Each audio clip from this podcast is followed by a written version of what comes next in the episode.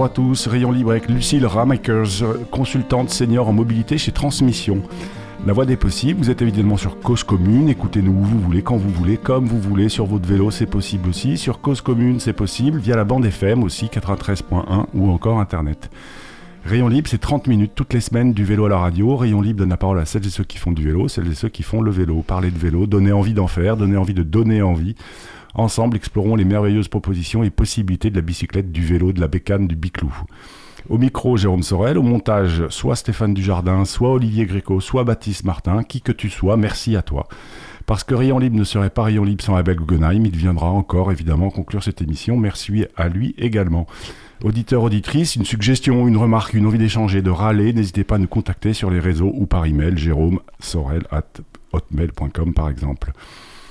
30 km/h, c'est le 30 août 2021. Paris va passer à 30 km/h. Le 1er décembre 90, la vitesse limite en ville passe de 60 à 50 km/h. C'était déjà une atteinte à nos libertés. Strasbourg ouvrait le bal en mars 90. L'objectif affiché, diminuer le nombre d'accidents. Les piétons en sont les principales victimes. Le 8 juillet 2021, David Béliard, adjoint à la maire de Paris en charge des transports, annonçait Paris dans sa totalité sera limité à 30 km/h dans sa totalité, sauf les boulevards extérieurs, sauf quelques grands axes euh, accessoires comme les Champs-Élysées. Le 30 août, bah, c'est aujourd'hui, aujourd'hui, jour de diffusion de l'émission. Alors je pourrais demander à Lucille si elle a remarqué que la ville était plus apaisée ce matin pour venir au studio. Sauf que, un, Lucille, eh ben, elle, est, venue à vélo, mais c'était pas ce matin. Et deux, l'émission, pour tout vous dire, est enregistrée fin juillet. Donc pas de petits mensonges. D'ailleurs, avec Lucille, on ne va pas se mentir, selon l'expression consacrée, puisque Paris est désormais une ville où la vitesse est limitée à 30 km/h. Est-ce que Tadej Pogacar, qui gagnait le Tour de France fin juillet avec une vitesse moyenne de plus de 41 km/h, est-ce qu'il va falloir lui limiter lui aussi sa vitesse? Est-ce qu'il va falloir finalement brider les vélos musculaires? Bonjour Lucille. Bonjour. Merci beaucoup d'être venu. C'est super d'avoir des invités qui viennent. C'est de, plus en plus rare, mais c'est tellement agréable. Lucille, avant de vous présenter, selon vous, euh, pourquoi la vitesse de déplacement autorisée dans une ville, c'est si important symboliquement? Alors, euh, c'est effectivement très important puisque pour, euh, pour les usagers, ils ont, enfin, on a toujours l'impression que la vitesse maximale autorisée, c'est la vitesse à laquelle on doit rouler. Euh, sauf que, en fait, non. Enfin, pour ceux qui se souviennent encore de leurs heures de, code de la route, on nous apprend bien que c'est c'est toutes les vitesses en dessous également et que ce n'est absolument pas une obligation de rouler à 50 km/h quand la vitesse est maximale est de 50 km/h. Et d'autant plus euh, dans une ville comme Paris où en fait on constate que la vitesse moyenne des voitures est de 14 km/h. Euh, donc on est bien loin des 50 et même euh, des 30 km/h qui vont s'appliquer maintenant. Et, et, la vitesse moyenne des vélos est plutôt de 15 dans une ville comme Paris C'est ça, effectivement. Donc aujourd'hui, enfin dès, à présent, en fait, les, vélos roulent, euh, roulent, plus vite que les voitures en moyenne, euh, d'autant plus s'ils ont une assistance électrique, euh, et d'autant plus si pour les, valeureux qui, qui, qui, roulent vite sur leur vélo musculaire, ce qui n'est pas mon cas. Ce qui n'est pas votre cas. Lucille, vous, vous êtes consultante senior en mobilité au sein d'une entreprise qui s'appelle Transmission, c'est ça? C'est ça. vous réfléchissez à la mobilité sous toutes ses formes, donc il y a du vélo, mais il y a aussi de la voiture et du chemin de fer? Alors nous, on est vraiment euh, positionné auprès des, collectivités, donc euh, on, travaille pas trop sur la voiture, mais vraiment sur les transports collectifs, euh, donc ferroviaires et urbains, et également le vélo. Et alors, transport urbain, c'est quoi C'est les, bus C'est ça, c'est les transports collectifs urbains, donc euh, les bus, les métros, les tramways, euh, les bus à haut niveau de service. Et quand vous travaillez, enfin, à titre professionnel, justement, quelle place a le vélo dans, votre, dans vos missions et dans votre travail? C'est de l'aménagement ou c'est... Ouais, comment, comment vous abordez le sujet vélo? Alors euh, là, c'était plus dans ma précédente expérience où j'ai travaillé chez Île-de-France Mobilité euh, au sein de la direction des infrastructures et donc on, euh, aménageait des nouvelles lignes de tramway, donc le long desquelles on devait réaliser les aménagements cyclables puisque euh, enfin, c'est un petit peu compliqué avec le millefeuille administratif. Euh, Île-de-France Mobilité est responsable des transports, mais le vélo en fait, en fait partie, mais comme Île-de-France Mobilité n'a pas la compétence voirie, euh, c'est de la responsabilité des, communes et des départements d'aménager les, pistes cyclables, sauf dans le cas d'un projet nouveau de tramway, par exemple ou de bus à haut niveau de service, où là, c'est Île-de-France Mobilité qui fait l'aménagement complet et intègre euh, les pistes cyclables. Mais c'est important en fait pour, euh, pour les usagers de comprendre ça, parce qu'en fait, on a l'impression que demander une piste cyclable, il suffit de le demander pour que ça se fasse. En fait, c'est hyper compliqué. Il y a plein de plein d'intervenants différents et plein d'autorités différentes. Tout à fait, qui se, enfin, qui sont pas forcément de mauvaise volonté, hein, loin de là, mais c'est compliqué à coordonner. ça fait intervenir euh, beaucoup de monde et euh, c'est pour ça, enfin, assez bêtement, que parfois euh, il y a un service qui est responsable de la piste cyclable, mais c'en est un autre qui s'occupe du stationnement vélo et, et du coup vous n'avez pas forcément les stationnements qui arrivent en même temps que la piste cyclable ou enfin voilà. Donc il y a du décalage. pour revenir à l'introduction, on parlait de, de, donc de, la ville de Paris qui aujourd'hui, le, aujourd'hui, le jour de la première diffusion de cette émission, passe à 30 km/h. Selon vous, c'est quoi les objectifs de la municipalité en passant, en décidant que cette ville de Paris doit passer à 30 km/h alors l'objectif principal, c'est vraiment d'améliorer la sécurité, euh, puisque effectivement, comme vous l'avez dit, un, piéton euh, a huit fois plus de chances de mourir. On va dire de risque. Oui, de risque. Donc huit fois plus de risque de, mourir euh, suite à un choc avec une voiture à 50 km/h euh, par rapport à 30 km/h. Donc on réduit de huit fois euh, le, risque de, de, décès suite à un choc en passant la ville à 30 km/h. maintenant, la ville de Paris, aujourd'hui, comme on l'a dit, la vitesse est aujourd'hui de 14 km/h. Donc, c'est euh, le risque pourrait euh, de, toute façon déjà ne plus exister, mais en réalité, euh, on roule vite quand il y a moins de voitures, et donc c'est le soir quand la visibilité est moins bonne, et donc c'est là aussi qu'il y a le plus de chances d'avoir des accidents. qui peuvent être... Au, fait, le gros impact d'une ville comme Paris qui passe à 30 km/h, c'est surtout, on va dire, entre 20h le soir et 7h le matin qu'il va y avoir une modification de comportement ou qu'on espère avoir une modification du comportement. Oui, après il peut y en avoir aussi une en, journée ou de toute enfin en fait le fait que euh, psychologiquement la limite soit à 30, euh, ça va aussi faire que les, enfin en tout cas moi je, l'espère, hein, que, que, les automobilistes conduisent de façon un peu plus euh, détendue aussi et cherchent pas forcément à accélérer dès que dès que c'est possible. Euh, en termes de, retour d'expérience aujourd'hui, on a, on a le cas de Grenoble hein, qui a passé euh, la ville à, 30 km/h en 2016. Et, qui est la euh, première ville de France à avoir fait l'exercice. Tout à fait, et on remercie puisque du coup on a des chiffres à donner maintenant. Et effectivement, l'accidentologie a baissé et aujourd'hui Grenoble est devenue la première ville cyclable juste devant Strasbourg en conséquence. Donc, le, passer une ville à 30 km/h, en conséquence, c'est euh, de fait augmenter euh, la part modale du vélo? Alors, en tout cas, ça la favorise parce que je pense que ça participe au sentiment de sécurité euh, pour les cyclistes et les piétons également, mais, mais d'abord pour les cyclistes, puisqu'ils souvent ils partagent la route directement avec les, avec les voitures. Euh, et, donc des voitures qui roulent moins vite, euh, ça permet d'oser un peu plus prendre son vélo. Et donc ensuite, plus il y a de cyclistes et plus les cyclistes sont, protégés. Et euh, donc voilà, la, loi la loi de sécurité par le nombre. Tout à fait. Juste avant, vous parliez de la ville de Grenoble, donc, qui est devenue la première ville cyclable de France devant Strasbourg. On peut dire en partie grâce à, cette limitation de vitesse des 30 km/h, même si je pense qu'il n'y a pas que ça. on constate aussi une baisse du volume de voitures qui s'y déplacent? Euh, un petit peu oui, parce qu'effectivement, euh, il y a eu un report modal euh, vers le vélo. je pense que les gens prennent conscience aussi qu'il y a toutes ces mesures qui sont prises pour réduire la place de la voiture et qu'ils y ont intérêt de toute façon. et je pense que l'impact de ces mesures, il n'est pas forcément, c'est pas forcément c'est plus un impact psychologique en fait, hein, euh, concrètement, parce que comme on l'a dit, souvent on roule à moins de 30 km/h déjà en ville. Euh, l'intérêt aussi, après, c'est quand on réaménage euh, une, voirie, quand la vitesse maximale est à 30 km/h, on a besoin de, voir, de chausser moins large pour les voitures, puisque ça, ça dépend directement de la vitesse de circulation. Une, une voie qui est à 70 km/h doit être plus large qu'une voie qui est à 30 Oui, tout à fait. D'accord.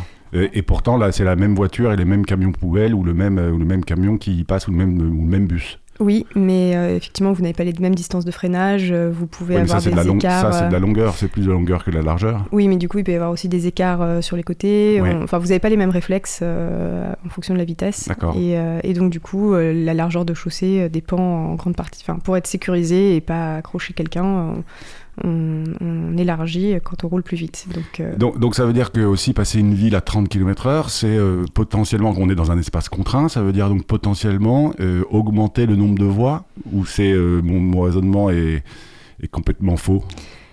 Alors, c'est surtout pouvoir récupérer de la place pour euh, les piétons et, Ouais. et mettre euh, éventuellement une piste cyclable sécurisée, euh, puisque du coup, vous avez besoin d'une largeur de chaussée moindre. euh, Ouais, donc Pour on les peut, voitures. on peut redonner plus de place aux piétons, ce qui est super important. Une ville comme Paris, quand on est dans Paris 100 par exemple, il y a plein de, plein de, plein de trottoirs qui sont inutilisables ou presque. Euh, qui sont oui, très compliqués à Ouais. pratiquer, effectivement. hein. Et encore plus quand vous êtes en fauteuil. Oui, alors ça c'est encore un autre sujet. Alors on va se faire une petite pause, euh, le temps d'une chanson. Lucille, vous êtes bien sur Cause Commune, vous écoutez Rayon Libre. Je reçois aujourd'hui Lucille Ramakers, qui est consultante mobilité chez Transmission. Nous parlons de Paris, limité à 30 km/h depuis donc le 30 août. Justement, on va écouter Ride Slow de Russe, morceau extrait de l'album There Is Really a Wolf. On écoute ça. Ride slow. Yeah, yeah. Yeah, yeah. I'm pulling up at three. This car just ain't the same without you here next to me. All I wanna do is ride slow. Hey, ride slow. Hey, ride slow. Like a ghost.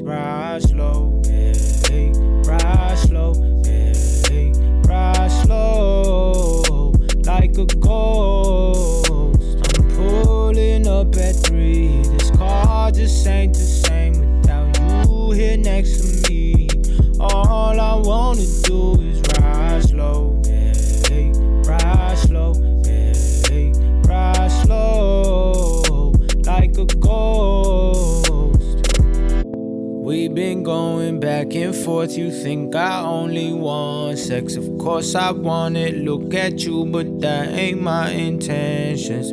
I've been trying to soak you up, maybe learn something. I said I would never chase, but you keep on running. You know all of my exes, you think I still do too. I just had to change my number, but I'll never lose you. I just got back into town. I'm just trying to unwind. Let me ride around your mind. I'm pulling up at three. This car just ain't the same without you here next to me. All I wanna do is ride slow. Hey, ride slow.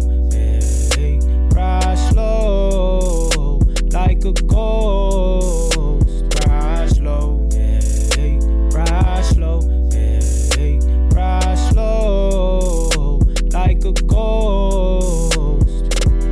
Got a kid, she ain't got a lot of free time. I tell her you need a lot more me time. Yeah, she got what everybody like. She's everybody's type. Yeah, yeah. I know that your man took flight. Yeah, yeah. I know that your money ain't right. Yeah, yeah. I saw you at your worst, still think you're the best. I'ma scoop you tonight. Yeah, yeah. I'm pulling up at Vous écoutez Rayon Libre, vous êtes bien sur Cause Commune 93.1 FM. Aujourd'hui, je reçois donc Lucille Ramakers, consultante senior en mobilité chez Transmission.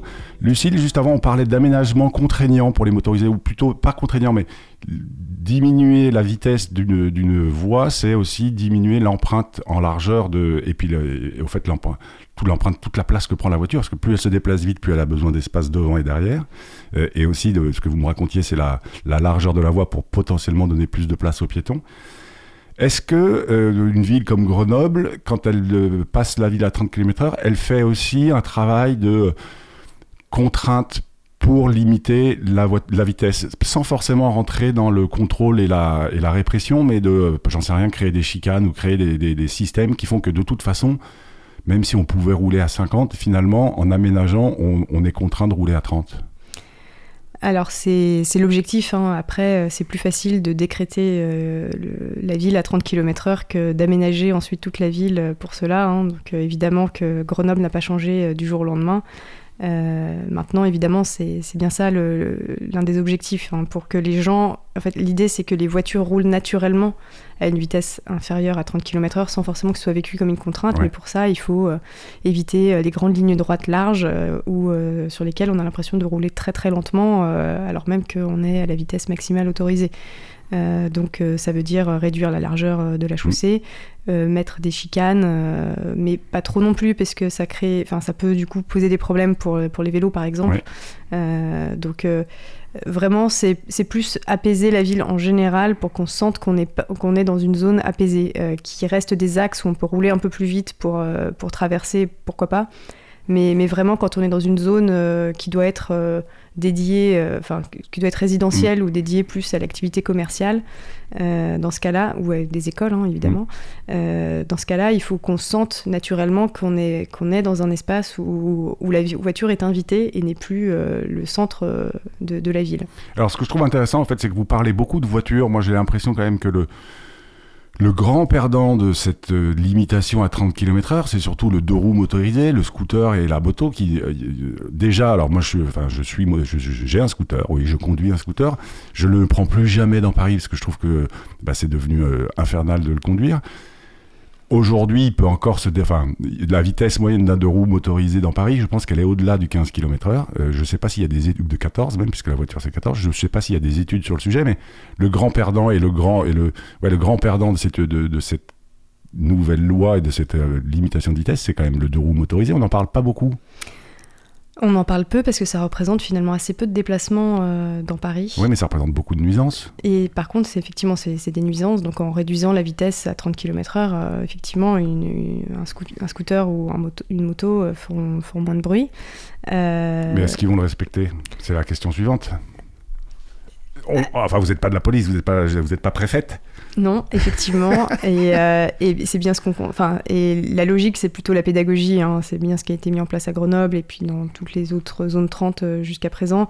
Euh, c'est l'idée de, de, plutôt mettre des radars pédagogiques, comme on dit, c'est-à-dire qui, affichent la vitesse et qui vous, enfin, qui vous signalent que vous dépassez la vitesse maximale. et, et ensuite, euh, avant de sanctionner directement le.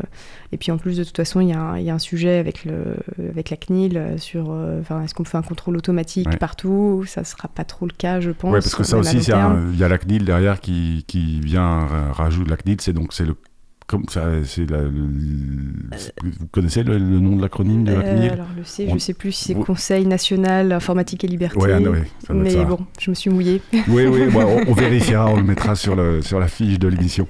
Parce qu'il oui, il y a aussi la CNIL qui, vient qui intervient là-dedans et qui met des limites et des, qui nous dit ce qu'on a le droit de faire et pas le droit de faire. Donc c'est pas si simple que ça de, que de que de mettre en place des radars. Euh, tout à fait, oui, parce qu'effectivement, si, si, vous avez des, la, vidéo-verbalisation automatique, ça veut dire que vous savez euh, qui rentre et qui sort euh, dans la ville, et à peu près, après ensuite, vous pouvez deviner où vont les gens et ce qui, peut-être ce qu'ils vont faire. Donc ça, c'est... Il y a un problème de protection des données. On a un vrai sujet.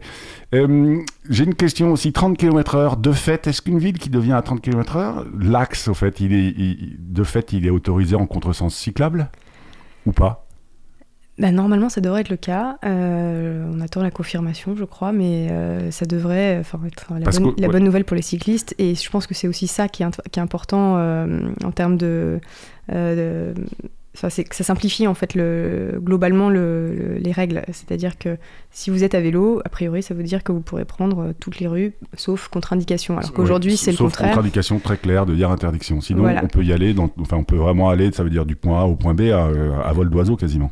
Oui, et euh, sauf que, enfin voilà, aujourd'hui, c'est ce qui pose des fois des problèmes, euh, enfin des conflits entre, euh, entre usagers, hein, c'est que les, les, automobilistes connaissent pas forcément les règles pour les cyclistes aujourd'hui et, et, parfois prennent assez mal que des, des, vélos qui sont autorisés à le faire prennent des, contresens cyclables ou passent un feu alors qu'il y a un panneau qui les autorise à le faire. Et, et, et, là, pour le coup, le contresens cyclable, c'est un vrai sujet aussi sur le deux roues motorisé qui arrive en face, qui sait pas que le vélo est dans son droit en fait. Oui, effectivement, et bon, on a, je pense, tous expérimenté euh, Alors, mauvaises rencontres. si, je me mets, moi, encore, enfin, je, dirais, je suis un pro-vélo à 100%, euh, j'ai pas forcément très envie qu'on élargisse les trottoirs et qu'on réduise l'espace de circulation, parce que plus on va réduire l'espace de circulation, moins j'aurai de place pour me déplacer en contresens cyclable. oui, après, aujourd'hui, on est le, enfin, le mode de, transport, euh, de déplacement le plus important dans Paris, c'est la marche à pied, hein, de loin, euh, devant tous les autres. Et donc on est tous piétons. Hein. C'est à un moment donné, on, aussi, on descend de son vélo et on va se, on marche dans la ville. Euh, et donc en fait, même pour, enfin pour tout, pour tout le monde, on a intérêt à ce que ce soit plus simple de, de pouvoir se déplacer à pied dans la ville. Donc en priorité, plutôt d'élargir les trottoirs où c'est possible. Ouais, et, et, au fait, dans, une, euh, dans une politique euh, très euh, qui encourage beaucoup le vélo et qui encourage beaucoup, on va dire, la mobilité active, le vélo est un peu le coupable parfait pour ceux qui ne, le souhaitent pas, qu'il y ait plus de place. C'est qu'en fait, malgré tout, le plus important reste le piéton. Et c'est ce que vous disiez en introduction, c'est protéger les piétons des accidents, qui a 8 fois moins de risque de mourir d'un accident s'il se fait rentrer dedans à 30 plutôt qu'à 50. Voilà, et euh, sachant que c'est euh, Enfin, le, le problème du vélo aujourd'hui, c'est un peu le, syndrome du dernier arrivé. Euh, mmh, c'est-à-dire que tout le monde tombe sur le, dernier. Maintenant, ça devient la trottinette euh, qui est responsable de tous les maux de la ville, quand bien même euh, il y a assez peu de déplacements en trottinette. Vous avez des chiffres de ça, de, de, la part modale de la trottinette? On en a, enfin, comme c'est récent, du coup, on en a dans l'enquête. Et puis vous venez par les vélos, donc vous n'avez pas révisé. Et bah, on, on, on a, enfin, pour le moment, en fait, c'est catégorisé dans autres euh, dans l'enquête globale transport, donc euh, c'est difficile de, donner le vrai chiffre de la trottinette. Euh, mais, mais bon, quand on regarde son traitement dans la presse aujourd'hui, la trottinette est responsable de tous les maux, alors que ça reste une, une véritable nouvelle option de transport. Euh, qui répond à des besoins euh, visiblement, puisqu'on en, on en voit quand même beaucoup dans Paris et dans toutes les grandes villes euh, aujourd'hui. Oui, et c'était l'une des chroniques d'Abel qui disait, en fait, il y a un accident, il y a une, personne qui, qui, décède suite à, elle se fait, une Italienne qui se fait renverser par une trottinette, et la presse en parle. Les vélos, c'est dangereux. Ben oui, mais aussi l'équitation aussi, ça peut être dangereux. il n'y a aucun rapport, aucun sujet, mais, mais on met tout dans le même panier. Dès qu'on parle de trottinette, finalement, c'est le vélo et c'est la même chose. Oui, c'est ça, et on n'a plus du tout le même traitement euh, des accidents avec les voitures euh, aujourd'hui. Lucille, vous êtes donc consultante en mobilité, donc euh, vous faites aussi un peu de voie ferrée. un concept qui fait fureur en ce moment sur le Grand Paris, c'est le rêve, le RER e vélo. Alors moi j'ai quand même une question là-dessus. Pour moi, c'est un peu appliquer au vélo les contraintes du ferré, c'est un peu nier l'agilité du vélo, mais bon, mon avis, au fait, on s'en fout un peu. Vous, vous en pensez quoi? Je pense que c'est intéressant pour les nouveaux cyclistes, mmh. hein, parce que c'est, enfin, l'un des freins euh, aussi, c'est qu'une fois que vous êtes sur votre vélo, euh, vous n'avez plus de carte, vous ne pouvez pas trop regarder votre GPS à moins d'avoir euh, un système installé pour poser votre téléphone. Et, donc, enfin, pour les gens qui n'ont pas trop le sens d'orientation, c'est un bon point de repère. et du coup, c'est aussi la, garantie d'avoir un axe sécurisé et du coup de pouvoir aller d'un point A à un point B en les empruntant. Donc je pense que c'est. Enfin, il faut pas oublier que le vélo est autorisé ailleurs que sur les pistes cyclables. Ça, c'est quand même quelque chose qu'il faut malheureusement répéter un peu trop souvent. Il est légitime partout sur la route, sauf là où il est interdit, l'autoroute par exemple. Tout à fait. Euh, mais du coup, pour les nouveaux cyclistes, et euh, je pense euh, aux femmes notamment, qui sont moins nombreuses que les hommes à faire mmh. du vélo, mmh. et, et, puis aussi les enfants, parce que c'est un gros enjeu, ça, de santé publique, notamment, que les enfants puissent se déplacer avec les modes actifs. et quand on sait que bah, le, le, périmètre d'autonomie d'un enfant aujourd'hui n'est que de 300 mètres, euh, alors qu'il était de 10 km il y a 80 ans. Euh, c'est quand même un peu triste qu'on y pense assez peu. Euh, voilà. Et, mais alors, j'entends ce point, hein, mais d'un autre côté, c'est ce qu'on voit, les, nouveaux vélos taffeurs ou ceux qui sont à, ou les nouveaux nouvelles d'ailleurs, sont souvent un transfert du transport en commun vers, la, vers le vélo. Et en fait, en créant, nous, ce, enfin, ce que la politique voudrait, c'est mettre ceux qui sont dans une automobile, les mettre au vélo. Et en fait, en créant un système qui s'appelle RER e vélo, on reprend des, des réflexes de transport en commun. Et souvent, l'automobiliste, s'il ne prend pas les transports en commun, c'est aussi parce qu'il veut pas faire l'effort de comprendre comment ça marche. Et donc, est-ce qu'on n'a pas un biais là où on n'oublie pas un peu quelque chose euh, pour mettre l'automobiliste sur un, sur, un, sur un vélo ou ailleurs que dans sa voiture? Alors le, enfin le, facteur le plus déterminant pour un automobiliste euh, de finir par euh, quitter sa voiture, c'est de ne pas avoir la garantie de pouvoir la garer à son point d'arrivée. Euh, donc c'est plutôt en jouant sur le stationnement en fait qu'on peut arriver à limiter l'usage de la voiture parce que à force si on fait 20 minutes de trajet et 20 minutes à tourner pour trouver une place, ça devient plus, enfin rationnellement ça n'a plus de sens. Et, donc à partir de là, en fait, on peut convaincre des gens de prendre d'autres modes de transport. Encore faut-il qu'on investisse suffisamment dans, dans les transports en commun pour qu'ils restent de bonne qualité, fiables, aux horaires où on en a besoin. Et, ça, c'est, il y a encore du travail à faire même en Ile-de-France où pourtant on est plutôt bien doté. Et c'est continuer à investir des pistes cyclables Évidemment, euh, parce que ça reste, euh, il faut le rappeler, encore l'infrastructure la moins chère qui existe aujourd'hui. Au monde. Euh, j'ai une petite dernière question. Quand vous regardez une ville comme Paris, qu'est-ce qui manque pour qu'elle devienne capitale mondiale du vélo, comme, elle, comme Madame Hidalgo aimerait bien l'annoncer c'est vraiment la masse. Euh, donc il faut encourager le maximum de gens à pouvoir se déplacer à vélo. Et donc c'est euh, limiter les freins euh, à l'utilisation du vélo pour... Enfin je reparle encore des femmes parce que c'est... c'est un sujet important aussi pour Femmes en Mouvement qu'on salue. Également. et parce qu'en fait, elles sont, les femmes sont plus sensibles à la à la sécurité. Donc ça veut dire des aménagements euh, adaptés pour ça, voire des... On peut imaginer d'ailleurs des comme, aux, comme aux Pays-Bas, hein, où mm. maintenant on n'a plus de... Il y a des vélos rues, euh, où euh, en fait il n'y a plus de pistes cyclables dessus, puisqu'en fait la, priorité est au vélo et aux piétons, et, les voitures normalement ne sont là que pour... parce que c'est des riverains ou, ou pour de, éventuellement de la livraison. Donc ce sera l'étape suivante C'est l'étape suivante, c'est d'avoir des voies, des, des voies limitées en fait, euh, avec des vitesses limitées et plus euh, dédiées à un usage particulier. D'accord. Bah, écoutez, merci, merci beaucoup, Lucille, pour euh, votre éclairage et ces échanges. Alors n'oublions pas, Paris n'est pas la première ville de France à avoir mis en place un système de vélo en libre service. Paris n'est pas non plus la première ville à limiter la vitesse à 30 km/h. On le disait tout à l'heure, Grenoble a ouvert la voie. Aujourd'hui, en préparant l'émission, il y a à peu près 200 villes en France qui sont déjà limitées à, 200, à 30 km/h et non pas 200. Vous pouvez choisir de râler ou choisir de vous adapter. Au lieu de vous énerver, enfourcher un vélo, vous verrez, ça calme. Vous voyez quand même, quand on déroule un rayon libre tranquillement à 30 km/h, le moment de la chronique d'Abel arrive toujours à un moment donné. Il suffit de savoir être patient. Voici donc la chronique d'Abel Guggenheim. Enjoy.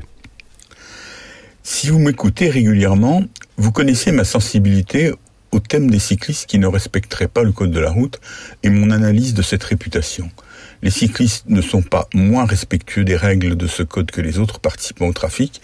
Il y a juste une fixette générale sur leurs infractions, en même temps qu'une accoutumance aux infractions des autres qu'on oublie parce qu'on ne les remarque même plus. Peut-être connaissez-vous l'article R415-2.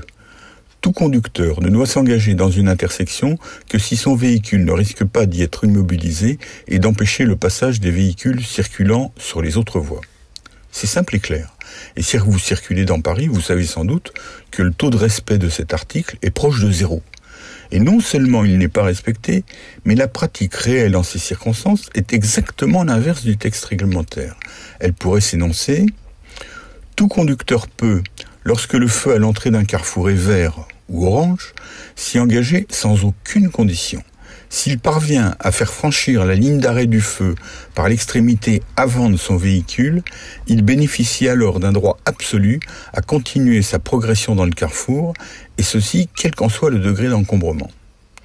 Je vous suggère pour vérifier le fort degré de respect de cette seconde règle une petite expérience à laquelle je me livre périodiquement. Voici l'affaire. J'arrive à un carrefour totalement embouteillé. Lorsque le feu devient vert, je m'apprête à le traverser, à la fois en maugréant parce que je vais perdre plusieurs minutes à me faufiler dans la masse métallique, mais aussi en me félicitant de pouvoir quand même le traverser alors qu'en voiture, j'y serais coincé pour un temps long et indéfini. Dans ma progression, je passe devant un ou plusieurs véhicules ayant franchi la ligne de feu à l'entrée du carrefour, mais, puisque je leur passe devant, n'étant pas vraiment engagé dans le carrefour lui-même. Je cherche alors à croiser le regard de la personne au volant, puis je pointe ostensiblement avec mon doigt le feu tricolore, essayant d'envoyer ainsi deux messages. Un, je vous montre ce feu qui est rouge, ce qui signifie que je ne suis pas un de ces méchants cyclistes qui évidemment grillent les feux, mais un cycliste passant régulièrement au vert devant votre automobile arrêtée au rouge. Le second message que je tente aussi d'envoyer, c'est Puisque je circule sur la voie transversale à la vôtre et que je passe devant votre véhicule, vous pouvez, en restant à la place où vous êtes, éviter, selon les termes de l'article R415-2, d'empêcher le passage des véhicules circulant sur l'autre voie. Vous respecterez ainsi le code de la route et vous n'encombrerez pas le carrefour. Me retournant ensuite pour évaluer l'efficacité de cette indication citoyenne, je n'ai à ce jour jamais vu une automobile faire autre chose que continuer à avancer dans le carrefour. On pourrait penser que le respect de cet article est une affaire entre automobilistes. Si je lui accorde quelques minutes de ma chronique, c'est que ce comportement contribue à créer et aggraver les embouteillages, phénomène souvent attribué à une présence supposée excessive d'aménagements cyclables. C'est aussi parce que si on plaçait un micro devant la bouche des automobilistes coincés et coinceurs, ayant enfin la règle de l'article R415-2, on ne manquerait pas de les entendre, voyant des cyclistes entreprenant de se frayer un chemin dans la masse automobile, leur enjoindre d'attendre que le feu soit vert pour commencer cette traversée. C'était donc Abel Guggenheim, vous êtes bien sur causecommune.fm ou sur 93.1. La semaine prochaine, c'est la rentrée, le moment de décider de votre mobilité pour cette nouvelle année scolaire. La semaine prochaine, justement, je reçois Kelly et nous irons faire un tour à Strasbourg, qui n'est que la deuxième ville cyclable de France. En attendant, auditeurs, auditrices, n'oubliez pas d'aller pédaler parce qu'une journée sans pédaler est une journée gâchée, et ça, Lucille, elle le sait très bien. Et oui, vous pouvez aussi rester sur Cause Commune, le transistor réglé sur 93.1. Merci de votre fidélité et à la semaine prochaine.